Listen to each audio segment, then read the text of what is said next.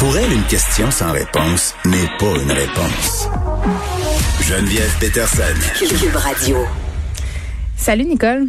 Bonjour Geneviève. Écoute, euh, je- quand je préparais l'émission tantôt, puis je lisais euh, le segment euh, qu'on qu'on allait faire ensemble, je me disais, coudon, c'est déprimant. Euh, c'est toutes sortes de nouvelles vraiment morbides qui concernent les femmes. Euh, hier, on se parlait d'une histoire euh, à coup de joie, que possiblement un meurtre conjugal. Puis d'ailleurs, petite parenthèse là, j'étais vraiment catastrophée hier quand la nouvelle dont on s'apprête à parler est sortie. Euh, une femme de 44 ans qui a été tuée à Saint-Hyacinthe, son conjoint était accusé du meurtre. Dans plusieurs médias, euh, puis je veux pas jeter la pierre sur aucun. Là, cette erreur-là, se retrouve dans tous les médias euh, de façon sporadique. Là. On a parlé d'un drame conjugal. Faut arrêter d'utiliser cette expression-là. On a assez parlé de violence conjugale là, ces derniers temps. Euh, je pensais qu'on avait compris. Euh, les titreurs avaient compris aussi. J'étais vraiment persuadée de ça. C'est pas un drame conjugal. C'est pas un meurtre passionnel. C'est un homicide. C'est un homicide conjugal ou un féminicide parce que dans la notion de drame puis dans la, la, la notion de meurtre passionnel, c'est comme si c'était une conséquence de la relation amoureuse, comme si c'était une possibilité. C'est pas ça. C'est un meurtre, c'est un homicide. Donc ça, ça me choque toujours. Oui, mais peut-être qu'on ajoute, parce que j'ai entendu des spécialistes experts souvent dans ma vie en matière, euh, dans ce genre de drame-là, qui ont, par- où on dit euh, des drames dans un contexte de, de conjugal ou dans un contexte de, de De violence conjugale. Mais tu sais, pour des Ben, titres de journaux, on pourrait faire un, un petit effort. Il y a une différence, Ouais. on va en parler en cours euh, et titrer un journal. Moi, à chaque fois, puis ça, ça choque aussi les victimes de violence conjugale. Donc, à un moment donné, je pense qu'on est capable de faire euh, cet effort-là. Mais revenons. C'est clairement un meurtre. Ben oui.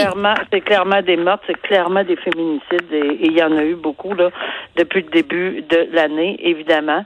Et euh, oui, est accusé cette personne-là. euh, il est accusé de meurtre au deuxième degré.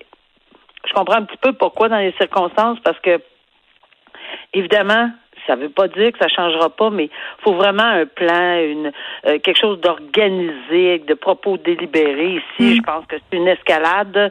Euh, évidemment, il est non coupable jusqu'à preuve du contraire, là, mais on comprend la, la- la- toute la, tout ceci. Mais il reste que c'est lui qui est mis en accusation et qui va Oui. faire face, évidemment, à ce à cette accusation de meurtre au deuxième degré, c'est-à-dire euh, et, et il s'est- il est pas remis en liberté, là, c'est clair. Ouais, ben, rappelons un peu est les faits. Nicole euh, Nancy Roy qui a été tuée dans son appartement de Saint-Hyacinthe. Jean-Yves euh, Lajoie, euh, son conjoint accusé du meurtre, tu l'as dit au deuxième degré, euh, poignardé cette femme dans son appartement. Il a crié à l'aide. Elle frappait sur le plancher. C'est ce qu'a raconté le concierge euh, du bâtiment. Euh, Puis c'est la voisine d'en dessous qui a appelé la police parce qu'elle a entendu les cris. Euh, et vraiment, le concierge raconte que quand il est arrivé, euh, ben écoutez, euh, on était déjà en train d'essayer de faire des manœuvres cardiaques pour ramener la pauvre dame à la vie. Euh, sur place, les policiers ont arrêté déjà euh, le conjoint la- de la victime qui avait du sang sur les mains. Donc, tu sais. Ah hein? oui, c'est un c'est pas la première fois là, et ni la malheureuse j'ose espérer. On dit toujours j'espère que ça va être la dernière, mais euh, c'est pas la première fois que ça se fait de cette façon-là. Euh, ça n'en ça ne change rien au processus judiciaire. Pourquoi? Parce qu'on a vu des dossiers où, euh, évidemment, la maladie mentale, on dit pas que c'est ça, là. C'est pas ça, pas ça du tout. Mais ce que je veux dire, c'est que même avec toutes les preuves, le sang, le si, le tout, tout, tout, tout, l'admission de c'est moi qui l'ai fait ou quoi que ce soit, à moins d'un plaidoyer de culpabilité, là, clair, net et précis, sans équivoque, euh, il y a un procès, là, qui, c'est, à moins, comme je dis toujours, là, si on règle la, chose autrement. Mais c'est sûr que ça va passer à travers. Puis les enquêteurs ne lésinent pas. Ils vont effectivement euh, euh, retrouver et toute la preuve, euh, vraiment col- colliger le tout, s'assurer, parce que eux, là, ils s'en vont là pour que ce dossier-là se présente devant le tribunal prêt avec toutes les preuves bien ligotées, bien ficelées, peu importe ce qui arrive en, bout de ligne, peu importe le plaidoyer, peu importe la défense. Je veux qu'on revienne sur cette histoire euh, dont j'ai parlé un peu plus tôt avec Antoine Reptail qui remplace Benoît Dutrisac. Une histoire troublante qui est relatée dans la presse. Un homme accusé d'agression sexuelle durant la quarantaine obligatoire à l'hôtel. Euh, c'est une femme qui revenait de San Diego où elle partageait euh, sa vie avec son conjoint. À la suite de l'annonce du fédéral concernant la quarantaine obligatoire, elle revient ici, elle se prend un billet, passe un test rapide, arrive à l'aéroport. Son test n'est pas accepté, donc on lui dit d'emblée, écoute, tu devras aller dans un hôtel désigné pour euh, mener une quarantaine. Euh, ils l'ont mis dans un taxi, ils ont pris son passeport. Déjà là, c'est quand même assez euh, drastique. Là. Elle avait pas l'air de trop savoir où ce qu'elle s'en allait. C'est ce qu'elle relate dans l'article de la presse.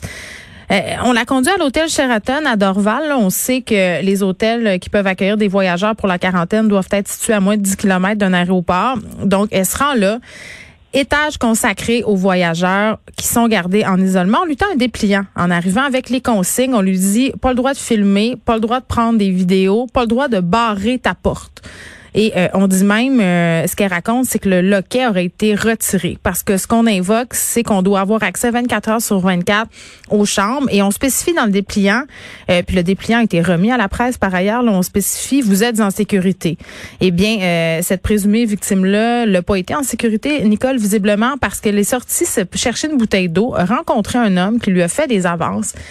Elle a refusé ses avances. Elle a dit j'ai un chum, je suis pas intéressée. Le gars s'est euh, invité contre son gré dans sa chambre à elle. Là, elle capotait parce qu'on n'a pas le droit d'être deux dans la même chambre.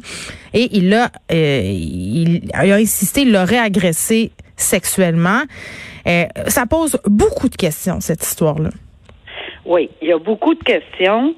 Euh, mais moi, je suis très prudente. Quand je lis là, le détail de ceci, là, euh, et je ne dis pas que c'est pas vrai ce qui est arrivé, c'est pas ce que je veux qu'on comprenne, mais moi je demeure prudente parce que ça c'est ce qu'on allègue là. Non, il faut parler au conditionnel, euh, euh, c'est un témoignage. peut-être que c'est comme ça. Et avec toi et dans plusieurs cas depuis le début là, que je fais des chroniques, on a eu des, des, des histoires qui ont été racontées d'une façon et malheureusement et heureusement. Hum a changé de version. Oui, puis attends, attends, c'est important, c'est important de dire, Nicole, que la présomption d'innocence qui doit prévaloir ne fait pas en sorte qu'on ne croit pas la victime. C'est pas ça. C'est que on, on a des allégations. C'est ça. C'est une grosse différence. C'est une allégation que c'est ça. Puis ça prend une enquête mhm. profonde, sérieuse, parce qu'il peut avoir, oui, des accusations criminelles, mais peut-être, potentiellement, parce que je, je, sens qu'on va me poser la question, est-ce que l'hôtel ou quiconque peut être responsable? Mais le gouvernement, si on oblige euh, les gens à pas barrer leurs portes. Ben là, c'est parce que, encore une fois, est-ce qu'on a les documents? Est-ce qu'on a un document venant du gouvernement ne pas barrer vos portes? Si c'est le cas, on va faire une enquête à cet effet-là, puis on va voir. Évidemment, là, on a beaucoup de. Moi, j'ai, j'ai de la difficulté à comprendre que le gouvernement a émis une brochure, ou c'est l'hôtel, c'est pas pareil peut-être, là. Ça fait une grosse différence dans qui serait, entre guillemets, responsable s'il y a poursuite civile. On parle pas de criminel, là. Mm-hmm. On parle de poursuite civile. Parce qu'évidemment, en poursuite civile, on parle de faute, dommage, puis de lien de causalité. Si c'est l'hôtel qui a décidé d'émettre des directives puis qui disent que pour la sécurité, il faut qu'ils rentrent dans la porte, ben là, j'achète pas. Parce qu'ils ont des clés passe-partout, ça tient pas la route. Fait que j'ai beaucoup, beaucoup de misère à composer avec tout le détail. Je vais t'avouer, j'avais beaucoup plus d'interrogations après la ah, Ça pose plein de questions. C'est ça, on a beaucoup de questions. Puis moi, j'aimerais avoir des réponses. Puis notamment, euh, j'ai des questions envers une partie de cette histoire-là qui porte pas sur la présumée agression sexuelle, mais bien sur cet impératif de ne pas prendre de photos ni de vidéos. Pourquoi? Je sais pas. Pourquoi? on est en Corée du Nord? Je veux dire, c'est-tu des prisonniers? Geneviève, ça vient de où? Ça, ben, c'est ça. du dépliant. J'aimerais ça le voir, ce dépliant-là. Euh, si la presse l'a vu, j'ai tendance à penser que la presse. Euh, oui, mais il vient de où le dépliant du gouvernement? Mais c'est ça. Il faut savoir. Il faut, il faut répondre à ces questions-là. Puis évidemment, c'est sûr qu'ils vont être interpellés parce que, écoute, quand on lit cet article-là, c'est absolument, euh, à mon sens, c'est invraisemblable. Pas l'article, mais le fait qu'on oblige des gens à ne pas barrer leur porte, à pas documenter leur séjour. je veux dire. Geneviève, c'est pour ça qu'on s'en parle et c'est pour ça que on va, puis encore une fois, on, va faire un suivi là-dessus. Parler là, on va faire un suivi pour vous dire ah oui mais ah oui mais. Alors moi là, j'ai autant de questions que euh, les, les gens qui écoutent, j'ai autant de questions que tout le monde, que les policiers. C'est un dossier qui évidemment, eh, ça, ça à la lecture même, là, il y a plus de questions que de que, que j'aurais que pour écrire un texte que le texte lui-même. L'hôtel n'est pas revenu euh, encore aux médias. J'ai bien d'abord, ils n'auront pas le choix de sortir de leur mutisme.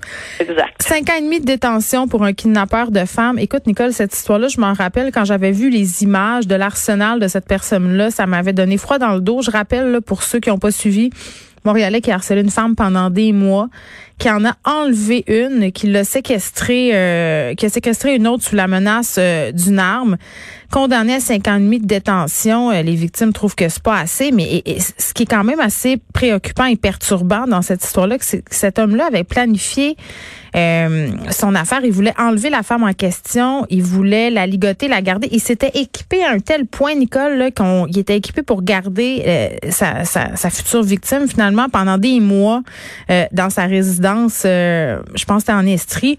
Il y avait une arme à air comprimé, il y avait un couteau, il y avait des menottes, des jouets sexuels, des vêtements, des condoms, du lubrifiant. Euh, puis quand même, là, la deuxième victime, parce que la première, il a pas pu mettre son plan d'exécution, mais la deuxième, il a réussi à l'enlever. Et puis, elle a eu une espèce de moment euh, complètement... Elle, elle, a qualifié ça, elle a dit, j'étais en mode survie, mais il l'a enlevé avec sa propre voiture à elle, une voiture électrique, et elle a prétexté qu'elle devait charger la pile de son véhicule afin de se rendre à destination. Et c'est là, elle a profité d'un moment d'inattention euh, de cet homme-là pour s'enfuir, pour aller demander de l'aide. Oui, et, et moi aussi, j'étais très stupéfaite quand j'ai lu cet article-là parce que je me suis dit, bon, OK. D'abord, premièrement, c'est clairement un individu qui a un problème euh, mhm. beaucoup profond, à mon avis. J'ai aucune idée s'il y a eu une évaluation, mais je pense que il faudrait vraiment euh, qu'on s'assure que cette personne-là, mm. peu importe, là, il est en, tu sais, euh, euh, on a le droit de demander certaines évaluations là, dans, dans les circonstances. Et si, et je dis bien, s'il est remis en liberté à un moment donné, euh, va falloir s'assurer que parce que du pénitencier, c'est du pénitencier, mm. normalement cinq ans et demi, là, alors que, que la commission des libérations conditionnelles s'assure que on, on tu sais, ça n'a pas l'air de, de, normal, là. C'est pas une individu. il l'a suivi. Écoute, Ghislain Laplante et son nom, l'avait tout prévu, comme je disais, pour la garder. Exact. Il était obsédé par cette enseignante-là qui n'a pas réussi à enlever la première. Euh, il, il, suivait ses parcours de jogging, là. Tu sais, il était complètement, euh, il documentait ses allées et venues. Ouais. Est-ce que ça s'est euh, ça s'est estompé parce qu'il y a eu une sentence ou parce qu'il va avoir quelques années de prison? Il euh, va falloir s'en assurer parce que la protection du public, puis je comprends tellement les victimes là-dedans, là, mm. je serais embarré en quelque part euh, suite si je savais que ce monsieur j'étais victime là. Ben, J'aurais très, très, très, très, très, peur. Je comprends, j'ai lu le détail. Maintenant, ce qui nous intéresse aussi, j'imagine, de ton côté avec moi, c'est comment se fait qu'on a parce que tu l'as dit, les victimes ne trouvent pas que cinq ans et demi, euh, c'est assez mhm. long. C'est bon.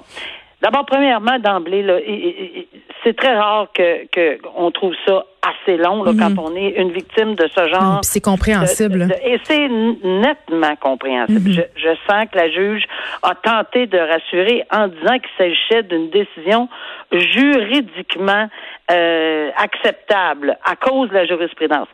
C'est parce que oui, c'est vrai qu'il existe euh, de la jurisprudence dans ce domaine-là, mhm. et probablement qu'elle en a fait l'étude de A à Z. Je ne dis pas qu'on peut pas aller au-delà, parce que si c'est une fourchette qu'on prévoit en jurisprudence dans les autres dossiers, entre 3 et 5 ans, il n'y a rien qui dit que quelqu'un ne peut pas aller à deux ans et demi, ou peut pas aller à deux ans, ou peut pas aller à huit ans. Là, c'est une fourchette. Maintenant, il faut que tu sois bien blindé dans ta décision quand tu veux vraiment taper sur le clou. Ici, est-ce qu'il y avait assez de circonstances atténuantes? À mon avis, il n'a assez pour écrire un livre. Là. Alors, il y avait énormément de circonstances atténuantes.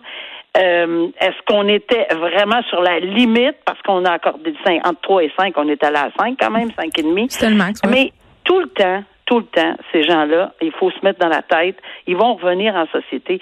C'est l'encadrement puis les conditions par la suite qui vont être d'une importance capital, mais ça protégera pas la santé de ces victimes-là, c'est-à-dire la santé, les, craintes. Ça protège, tu sais, ils vont toujours être craintés. Mais oui, puis évidemment, puis parce qu'il faisait une obsession, puis là on s'en va dans une autre histoire d'obsession. Un, un, harceleur compulsif, euh, bon, qui a envoyé là, Nicole, des textos, des messages euh, au personnel d'une clinique médicale. On parle dans 3000 et 6000 courriels, ok? Euh, avait là-dedans qui était très anodin. D'autres contenaient des menaces de mort, euh, des mots comme la chasse est ouverte. On a menacé les enfants euh, de ces femmes-là, c'est-à-dire lui menaçait les enfants de ces femmes-là, menaçait de leur transmettre le VIH. Donc ça, c'est une menace aussi de viol voilé. Euh, D'autres messages qui référaient à une envie de tuer. Donc vraiment, euh, cet homme-là très très inquiétant, très peu rassurant. C'est ce qu'a expliqué la juge Denis, le juge pardon Denis Galiastato, Galia Stato. Oui. Euh, et puis euh, là, les gens sont un petit peu comme comme on pourrait dire circonspects parce que il y a des on suggérait des travaux communautaires. Je veux dire, à un moment donné. Là, je salue. Le, je me souviens avec toi la semaine dernière, on a dit, ben voyons donc comment se fait qu'après X nombre de fois qu'il a brisé sa remise en liberté, mhm. on l'a remis en liberté, ça n'a pas de bon sens. Puis là, je t'expliquais que le tribunal, un coup que la sentence est rendue, et je dis bien mhm. qu'on est en contexte de sentence ou qu'on s'en va vers là. Bon, on n'est pas là, là, ici. Ce qui est intéressant ici, c'est que le juge a dit non un instant. Moi, là, je regarde tout ça. Je, je, ça m'a, je, je suis allée la chercher, la décision, parce que ça m'intéressait ben énormément. Et il a retiré. Il a, il a fait ce que souvent la couronne pouvait demander, mais lui, de lui-même, là, a presque tout vu, là, il a dit, écoutez, moi, mon obligation, c'est aussi de protéger le public, les victimes. Puis ce que je vois là, je suis pas satisfait ben on parle pas de trois, quatre courriels, là. Oui, non, pas du tout. Mais c'est parce que là, là, il a tout retiré son privilège de remise en liberté. Tu sais, mhm. il était en liberté provisoire. Il a tout retiré suivant ceci. Il a dit non. Moi, je, puis je, je, l'ai fait, mais dans d'autres circonstances. Là, il a euh, pris un article du code criminel qui lui permet de faire ça. Mhm. Il a retiré, il a, il a annulé euh, l'ordonnance de mise en liberté. Il a émis un mandat d'arrestation. Il l'incarcère. Il y a des interdictions de communiquer pendant la détention. Il a vraiment s'est vraiment assuré de la protection euh, euh, envers les victimes. Puis en plus, il a ordonné au DPCP d'informer l'enquêteur au dossier de l'existence du mandat et d'ordonner, ça c'est quelque chose, là, ordonner de transmettre par télécopieur aux victimes aux victimes la mhm. décision qu'il a rendue. En vertu, dit-il, de l'article 7 de la Charte des droits des victimes. Fait que je salue cette décision-là, mhm. vraiment. Très bien, Nicole, on se parle demain. Merci. Bye bye.